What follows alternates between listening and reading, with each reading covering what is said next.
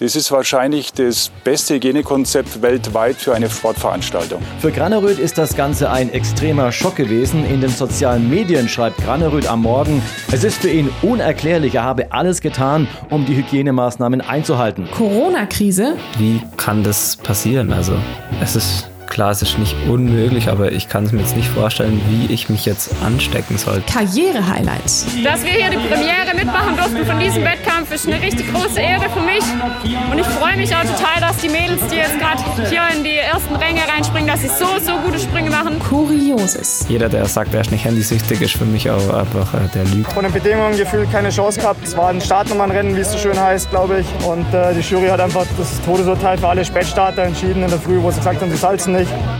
Die nordische Ski-WM bei Ski Happens.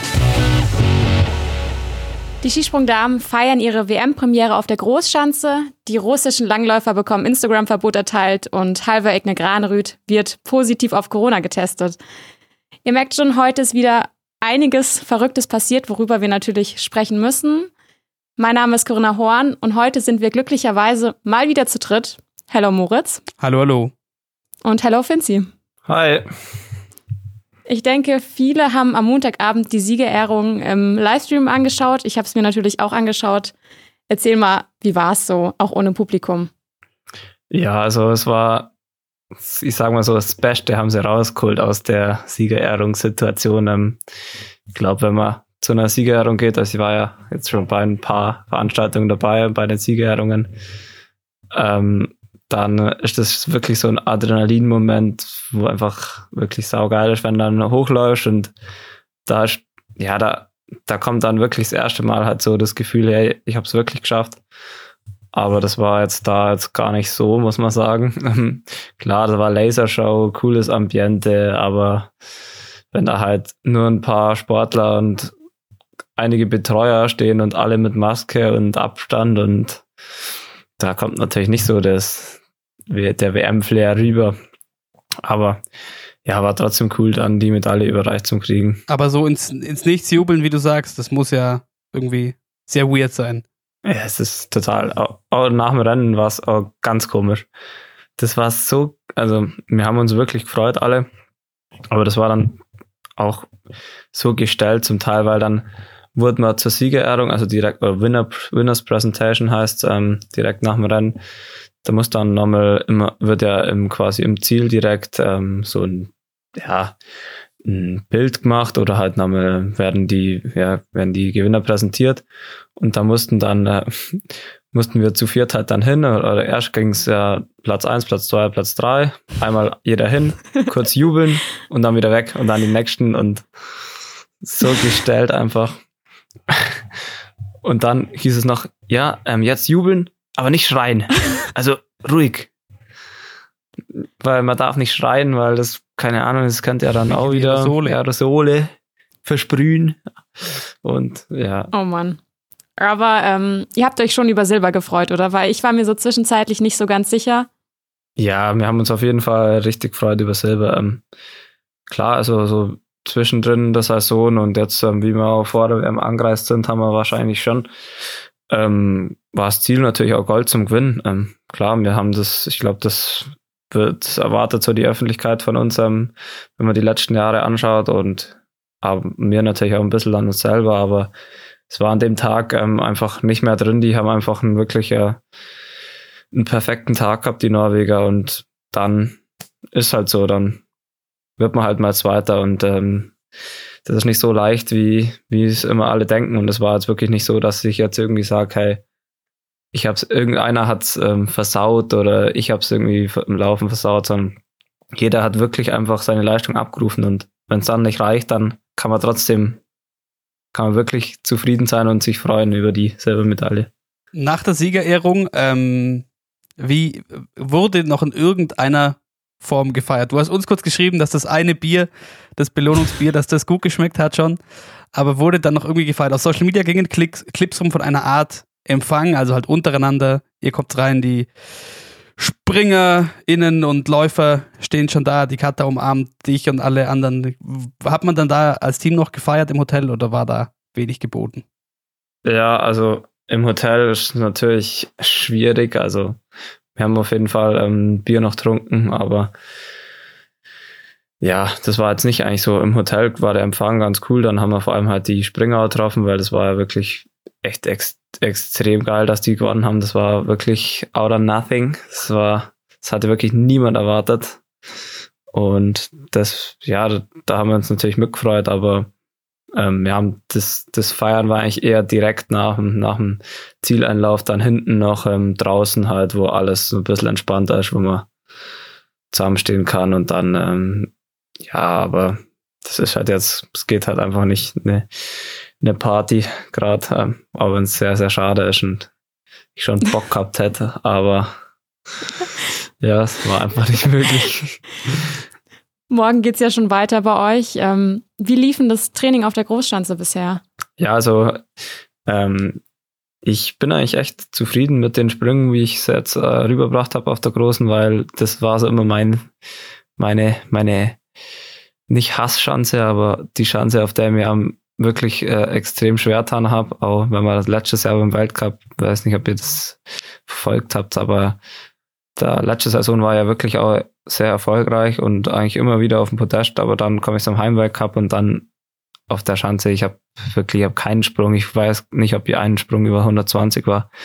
Es lief einfach nicht, es war unmöglich und ja, aber deswegen bin ich jetzt wirklich happy, dass ich da ähm, mit einem richtig guten Niveau reingestartet bin und ähm, ich glaube, es waren jetzt noch keine Sprünge, die, mit denen es dann reicht, ähm, aus Podest zu kommen, aber ich habe mir ein gutes Gefühl geholt und ich glaube, mit der, also ich glaube, da ist schon was drin morgen.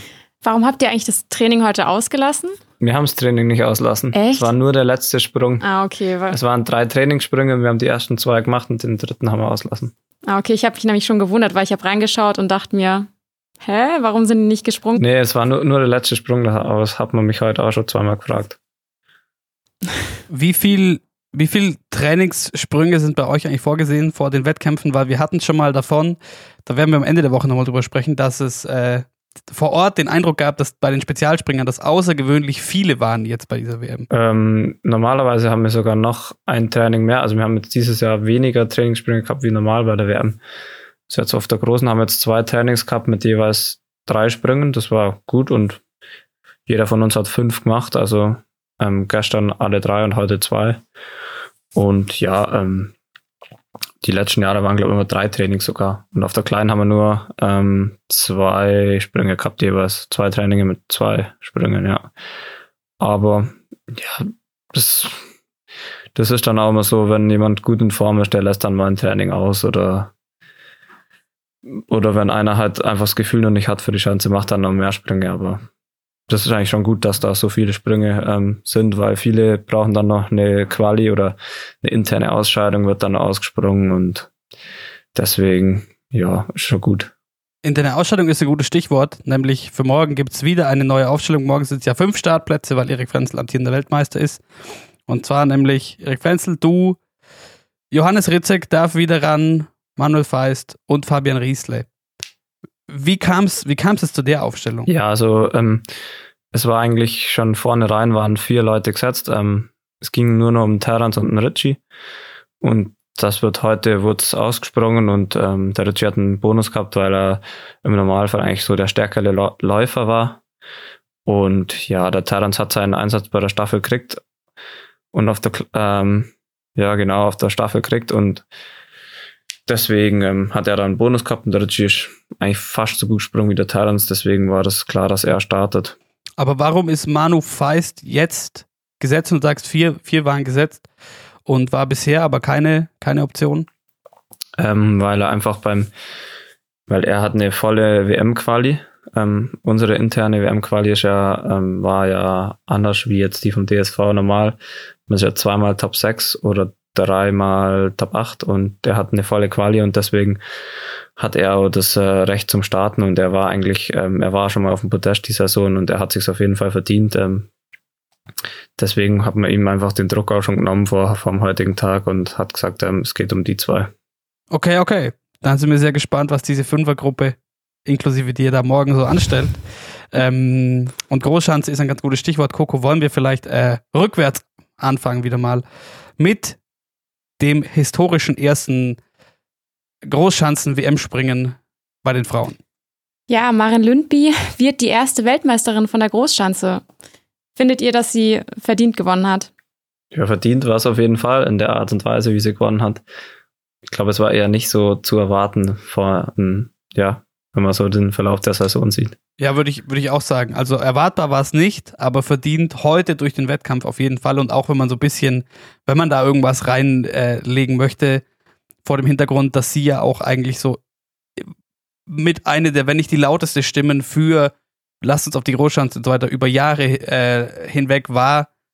Ähm, vielleicht insofern auch ganz schöne Geschichte, wenn man da irgendwas rein interpretieren möchte. Aber durch den Wettkampf natürlich auch für Sarah Marita Kramer war es wieder ein sehr, sehr bitterer Wettkampf. Ja, ja, auf jeden Fall. Ähm, ich weiß nicht, wie viele Punkte haben dann im Endeffekt gefehlt. Gute, gute, gute fünf Punkte haben gefehlt am Ende auf Platz drei auf Nika Krishna. Das haben dann, um das Podest einmal voll zu machen, eben Maralympi gewinnt vor Sarah Takanashi, der ich und ich glaube wir alles auch sehr gegönnt hätten, wenn sie doch mal noch äh, gewinnt im Weltcup so erfolgreich, aber bei den Großereignissen wartet sie noch auf die Top-Platzierung und äh, Nika Krishna auf Platz 3, Marita Kramer eben knapp vierte und bei wem es heute gar nicht lief, waren die Deutschen. Die Kata sah auch richtig, richtig angefressen aus. Danach, Finzi, kannst du was zu ihren Sprüngen sagen? Ja, also ich glaube, dass sie erstmal, dass sie angefressen war, es war verständlich, weil sie hat sich, glaube ich, im Vorher, also von vorne weg, ähm, sich eigentlich schon am meisten Chancen bei dem Wettbewerb ausgemacht und ich denke, dass es deswegen auch so eine Enttäuschung für sie war, aber ja, der erste Sprung war wieder, wie in letzter Zeit so oft, ähm, sehr spät am Tisch. Der Absprung, einfach ähm, zu spät.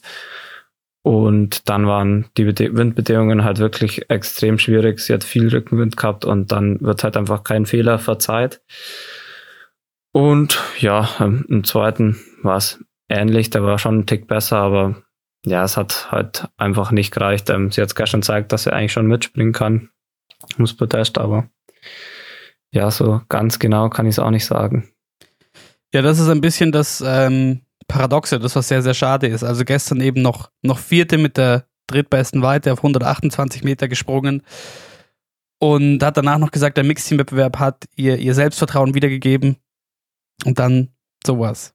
Sehr, sehr schade. Ähm, und verbalisiert bei den Deutschen hat es nach dem ersten Durchgang, ich weiß nicht, ob ihr das gehört habt, äh, Luisa Görlich, die hat den Eisenbichler gemacht und noch zur Kamera gesprochen und hat nur gesagt, nachdem sie auf 106 Meter gesprungen ist, das ist halt scheiße.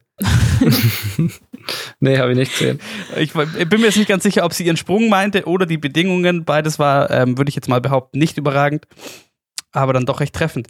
Insgesamt ähm, zur Einordnung, weil es wurde im ZDF zum Beispiel wurde die ganze Zeit von einem sehr guten Ergebnis für die deutsche Mannschaft gesprochen. Also ich finde, die Skisprungdamen haben schon ihre besten Sprünge jetzt bei der WM gezeigt, aber ich finde, dass sie deswegen trotzdem nicht ähm, so zufrieden sein können. Ja, auf jeden Fall. Also ich glaube, für, für ein gutes Ergebnis war es zu wenig.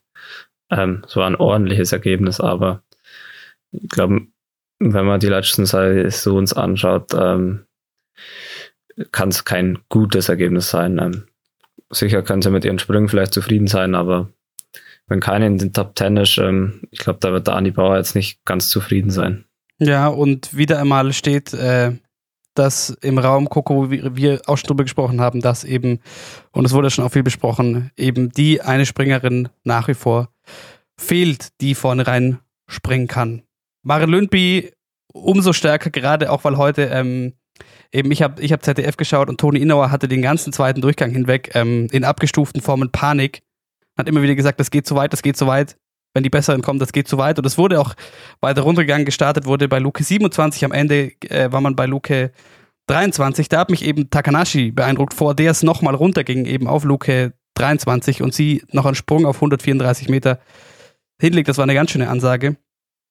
Maren Lündby eben das Beste daraus gemacht und Coco Freud und Leid bei den norwegischen Skispringerinnen und Skispringern heute so ein bisschen. Ja, so habe ich es aufgeschrieben. Maren Lündby wird Weltmeisterin, Halvor Egner Granerüth wird positiv auf Corona getestet. wurde nach seiner Diagnose umgehend isoliert. Ähm, niemand weiteres wurde als Kontaktperson A eingestuft. Auf Instagram hat er geschrieben, ich bin positiv auf Covid-19 getestet worden. Im Leben gibt es viele Hochs und Tiefs und für mich war diese Saison ein Traum und ich habe meine Ziele erreicht. Ich fühle mich zwar etwas unwohl, aber es geht mir gut. Für mich zeigt das, wie wichtig es ist, vorsichtig zu sein und ich habe das Gefühl, dass ich alles getan habe, um eine Infektion zu vermeiden. Aber trotzdem ist es möglich. Das bedeutet natürlich, dass meine Weltmeisterschaft vorbei ist und das ist schade, aber so ist das Leben manchmal. Das Wichtigste ist jetzt, dass ich wieder zu voller Stärke zurückkehre. Stay safe. Extrem bitter, oder was sagt ihr? Ja, extrem bitter, aber was ich, was ich mir die Frage stelle, oder was sich wahrscheinlich jeder die Frage stellt, ist, wie kann das passieren? Also, es ist klar, es ist nicht unmöglich, aber ich kann es mir jetzt nicht vorstellen, wie ich mich jetzt anstecken sollte, außer bei einem Teamkollegen beim Essen oder während einem Training, also in der Kabine. Wir haben jetzt nie so viel, also wir haben wirklich fast keine Kontakte. Ich bin ja im Einzelzimmer und alles. Ähm, ja, das ist mir un unerklär, also ich weiß nicht, ich kann es mir nicht erklären. Aber ja, vielleicht stimmt das ja wirklich mit den zehn Tagen Inkubationszeit, dass man sich davor schon angesteckt hat. Aber ja, im italienischen Team waren jetzt auch mehrere Fälle. Die sind ja komplett raus. Ähm, aber ich, also für mich ist wirklich, ich kann es nicht glauben irgendwie. Ja, man hält es natürlich schon auch für, also wenn man sich so ein bisschen ähm, eben anhört, so was, wie, wie, die Maßnahmen vor Ort aussehen, umgesetzt werden, für sehr, sehr unwahrscheinlich. Trotzdem, trotzdem ist passiert, was ich aber nicht so ganz nachvollziehen kann, ist, ähm, das Thema, also gut, auf die Italiener kommen wir gleich noch, aber dass es äh, direkt hieß, okay, niemand aus dem Team sonst ähm, ist, kann in irgendeiner Form betroffen sein, äh, alles geht weiter wie gehabt. Und ähm, wollte dich fragen, Finzi, ob sich da jetzt für euch äh, durch diesen Corona-Fall auch irgendwas ändert. Gerade weil ja bei euch das ganze deutsche Team ist in einem Haus und wir hatten es am Anfang schon so, also man sieht schon auch die und trifft schon auch auf, auf Nähe, die äh, die Teammitglieder aus, aus, aus anderen Mannschaften. Ich meine, es gab ja eine große Instagram-Story auch von DSV Nordisch, wo dann irgendwie ähm, vereinzelt Springer und Langläufer zusammen Playstation spielen oder was weiß ich. Ändert sich jetzt da irgendwas? Nee, da ändert sich gar nichts. Also das Hygienekonzept steht und das ist auch schon sehr strikt. Ähm, ich glaube, bei uns wäre es wirklich so, dass wenn jetzt einer positiv wäre, er nur eine Person mit reinreisen kann quasi. Ähm, es gibt immer nur eine Kontaktperson eins und das ist die, die eben die mit einem am Tisch sitzt. Das sind immer Zweiertische, aber sonst ähm, hat man durchgehend FFP2-Maske an und ja, ähm, kann das jetzt auch nicht. Ich bin, glaube nicht der, wo sich da die Gedanken drüber machen muss. Ähm, ich kann nur auf mich selber aufpassen, aber ja, keine Ahnung. Ich weiß wirklich nicht, wie das zustande kommt und ich weiß dann auch nicht, wie es dann sein kann, dass da niemand K1 ist, weil in der Umkleide hat er vermutlich, er weiß nicht, ob der komplett alleine in der Umkleide war. Wie ist das bei euch mit Umkleide und so? Ja, wir sind da zu dritt, ähm, aber schon auch mit Abstand. Also die, wir haben wirklich, es ist schon sehr, sehr geräumig alles, aber ich weiß jetzt nicht, wie es wäre, wirklich, ähm, wenn jetzt einer positiv ist bei uns. Kommen wir kurz zu den Italienern und da gab es eben im Feld der Springerin schon zwei Fälle am Sonntag, oder? Ja, die sind zum, zum Mixteam schon nicht angetreten. Und jetzt noch zwei Fälle aus der Delegation, die aber wohl nie auf den Anlagen waren. Und die italienische, der italienische Verband, die FISI, hat jetzt in Absprache mit dem Gesundheitsamt und der FIS ähm, beschlossen, dass das ganze italienische Team abreist aus Oberstdorf.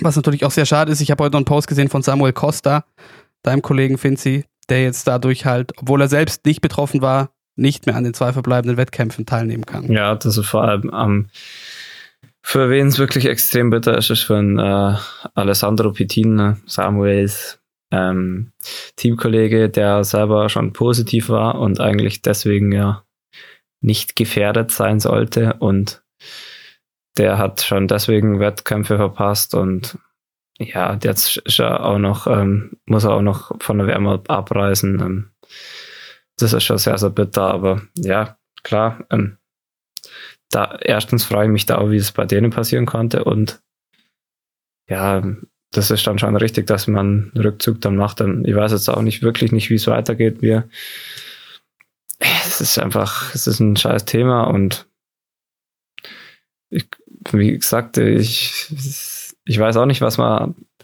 was man da jetzt machen kann. Deswegen würde jetzt die WM nicht absagen, aber das ist schon richtig, dass die komplette Mannschaft dann sich zurückzieht. Ja klar, das ist ja auch am Ende des Tages, wenn man ganz ehrlich ist, ähm, auch was, was eigentlich allen bewusst sein gewesen muss bei den Teams, dass das passieren kann. Du hast ja, wir haben ja schon so oft drüber gesprochen. Es hätte auch an jedem Weltcup diesen Winter passieren können, dass ein ganzes Team ausfällt durch Corona. Also das so traurig und schade es ist, trotzdem ähm, einkalkulierbar gewesen. Aber ich habe vorhin schon mal gefragt, ob sich jetzt für euch was ändert, aber du meintest nein, aber gab es irgendwas in eure Richtung?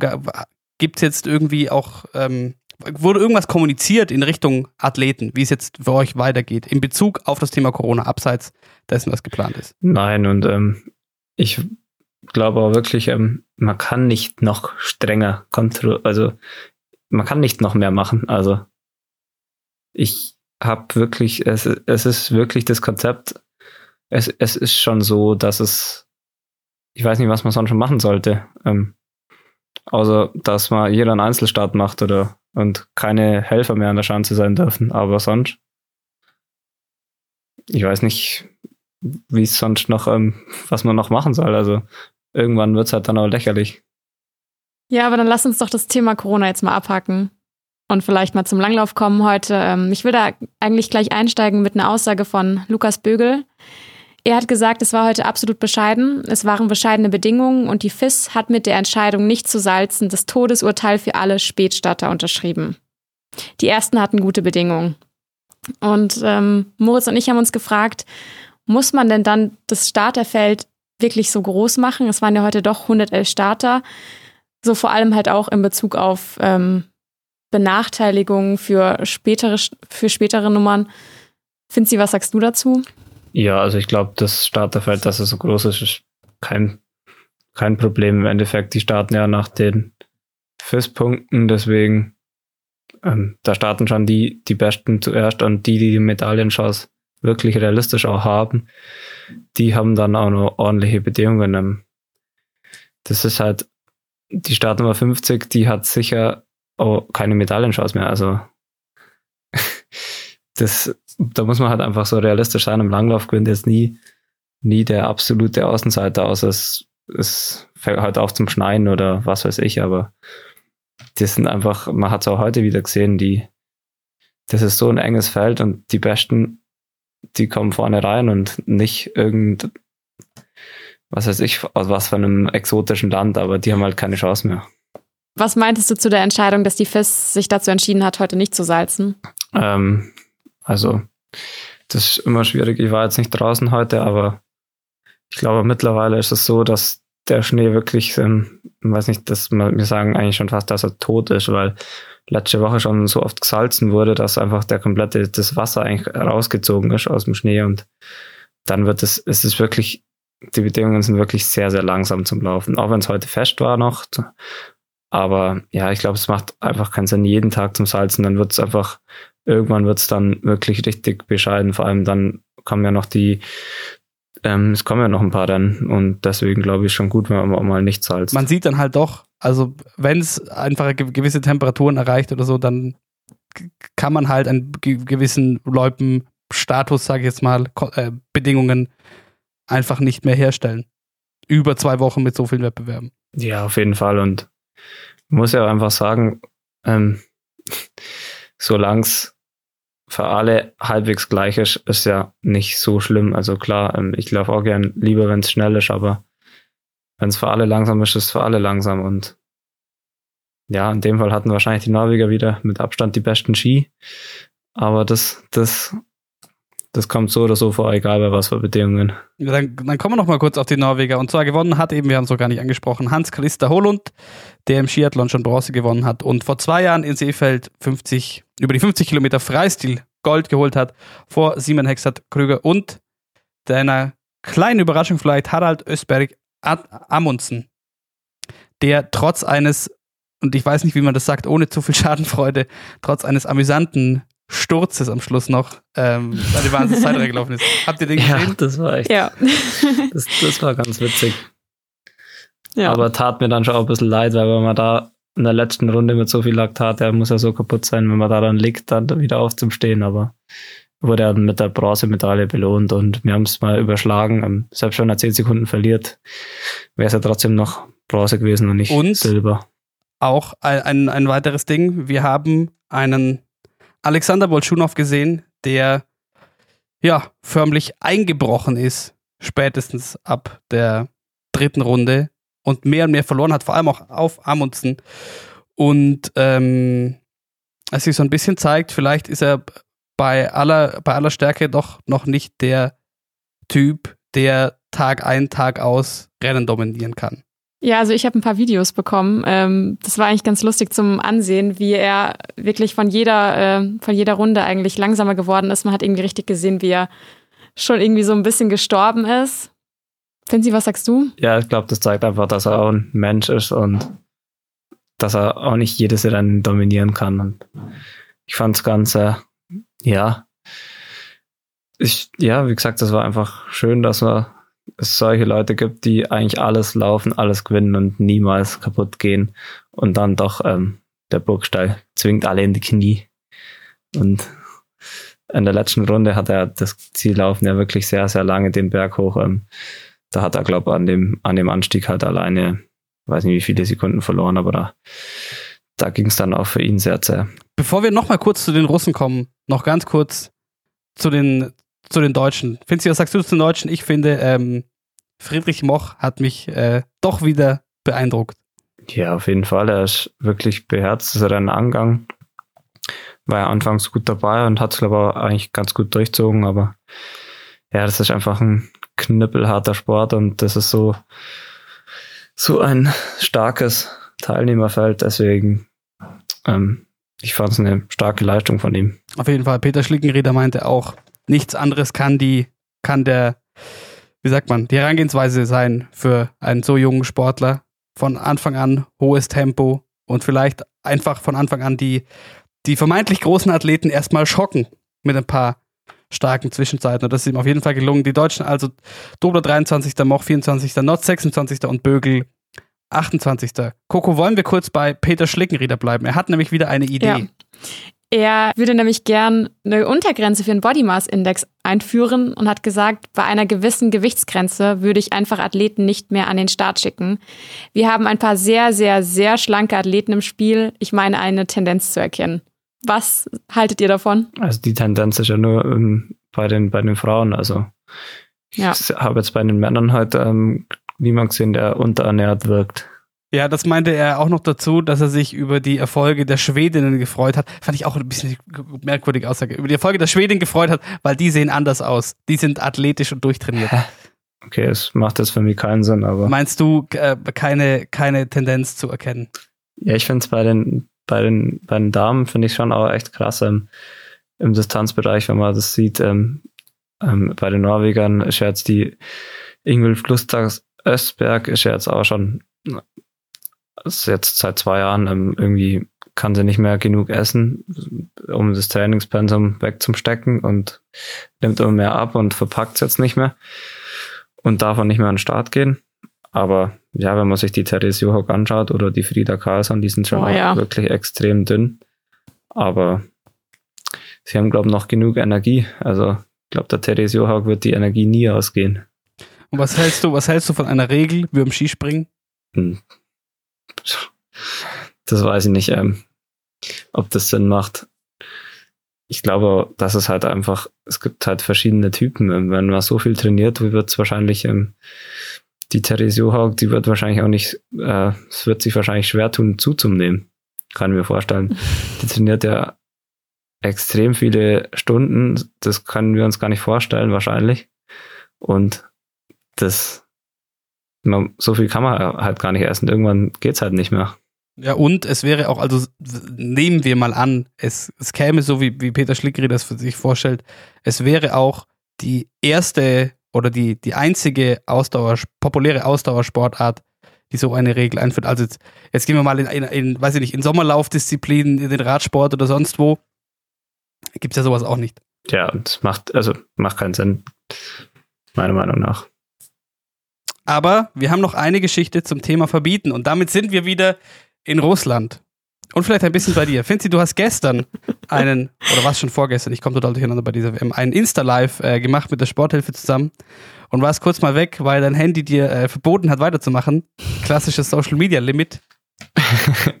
Kenne ich, kenn, kenn, kenn ich, kenn ich zu gut. ähm, und in Russland würde man gerne Coco Instagram äh, noch strenger limitieren für alle Athletinnen und Athleten. Ja, die Präsidentin des russischen Skiverbandes, ähm, Jelena Welve, hat gestern die Meinung geäußert, dass die WM für die, fürs russische Team gescheitert sei und dass die Disziplin im Team verschärft werden solle und eine Lösung wäre zum Beispiel das Verbot von Mobiltelefon. Aha. Und dass sie das wohl in der Vergangenheit, ja, dass sie das wohl in der Vergangenheit schon mal gemacht haben und dass sie denkt, dass man doch darauf wieder zurückkommen müsse. Und dass zum Beispiel gerade Jewgeni Belov zu viel Zeit auf Instagram verbringt und dass man das doch wieder ändern müsse. Okay, also ich glaube, Ja. ich glaube, dass die Norweger haben nicht weniger Instagram-Zeit. Ja, der norwegische Cheftrainer hat sich nämlich dann auch geäußert und hat gesagt, ähm, wenn er sowas gesagt hätte, dann hätte er gleich von den Medien mal ein blaues Auge bekommen.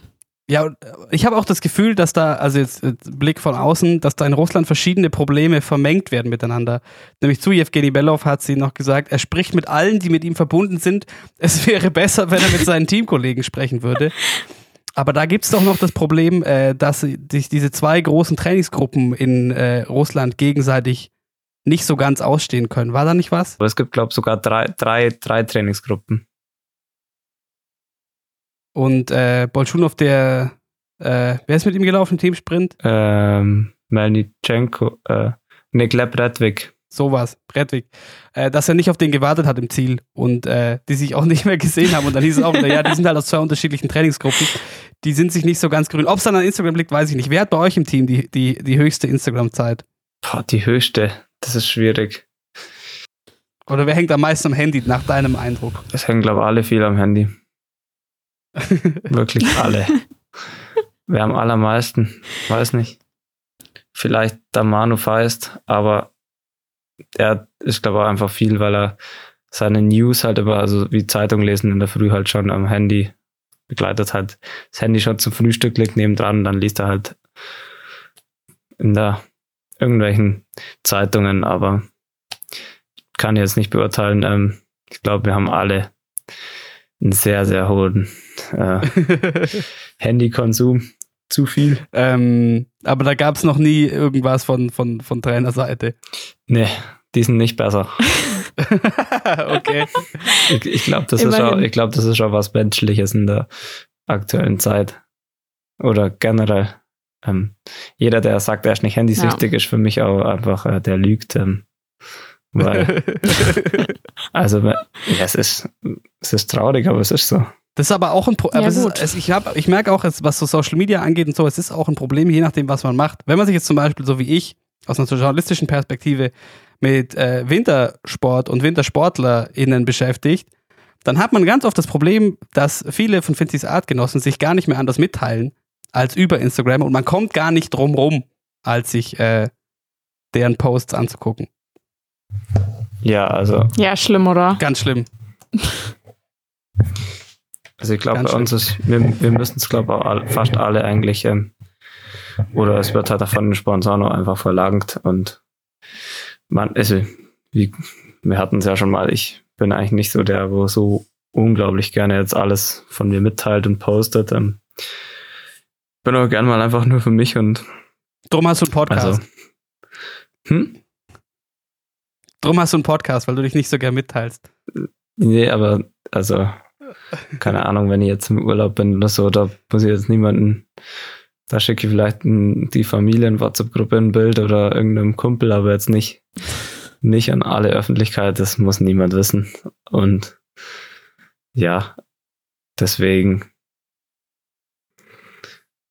bin ich da jetzt auch ne- nicht so der Freund von der Entwicklung, aber ich schaue mir, ich hänge schon genauso viel vom Instagram und schaue mir alles an, was die anderen posten und gehört halt einfach dazu mittlerweile. Also, um das äh, Zitat von Jelen, Jelena Welbe zu drehen. Heute, heute posten, morgen laufen. Trifft's ja ganz gut. Wann gehst ja. du heute ins Bett? Jetzt ist Viertel nach acht. Heute, puh. Ähm, morgen wird's, morgen ist um 10 Uhr Probedurchgang, glaube ich. Ähm, dann rechne ich immer so zurück. Dann mache ich um 8 Uhr Frühstück und ja, dann mal schauen, wann ich halt müde werde. Ähm, ich schlafe eigentlich meistens nicht so spät. Aber ich habe halt einen richtig kranken Mittagsschlaf gemacht. Eine Stunde 15. Oh, das ist nicht gut. Ja, da habe ich auch nicht mehr gewusst, wo ich bin und wo oben und unten ist, aber, aber geil war es trotzdem. das glaube ich. Das ist was, was ihr mir mal noch beibringen müsst. Das scheint so ein Sporterding zu sein. Ich kann das nicht. Ja. Ich kann nicht Mittag schlafen. Es führt, es führt zu nichts. Wenn ich dann einschlafe, dann schlafe ich gleich bis vier oder so und dann ist der Tag im Arsch. Ja, das ist nicht gut. Das ist nicht gut. Ja, dann würde ich sagen, äh, schau, dass du zeitig ins Bett kommst und viel Erfolg morgen. Lass mal von dir hören, äh, wenn der Wettkampf durch ist. Mach ja, ich. Ganz viel Glück. Ja. Um die Frage noch zu beantworten, also ich glaube so, normalerweise schlafe ich so zwischen 10 und 11, eher so 10, halb 11. Apropos Fragen, Finzi, wir haben wieder Fragen für dich bekommen, die beantworten wir aber äh, demnächst mal entspannt, wenn wir mehr Zeit haben. Vor allem würde ich sagen, war es das. Vielen Dank wieder mal fürs Zuhören. Ihr kennt den Senf am Ende, wenn es euch gefällt. Abonniert uns, bewertet uns, erzählt euren Freunden davon und schaut auf Instagram vorbei, at she.happens.pod. Mir war es wieder ein Vergnügen. Schönen Abend, wir sind gespannt auf morgen. Ciao. Ciao. Ciao.